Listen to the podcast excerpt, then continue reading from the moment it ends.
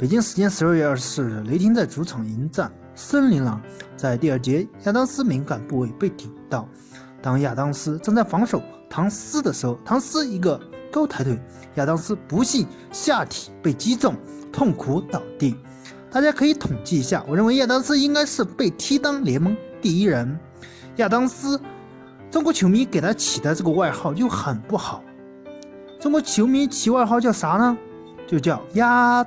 蛋鸭蛋鸭鸭鸭蛋蛋蛋是男人就能体会他的痛，而且这个名字就很符合他每次都遭遇这样踢下体的惨痛的痛苦，是男人看到都很咧嘴叫疼。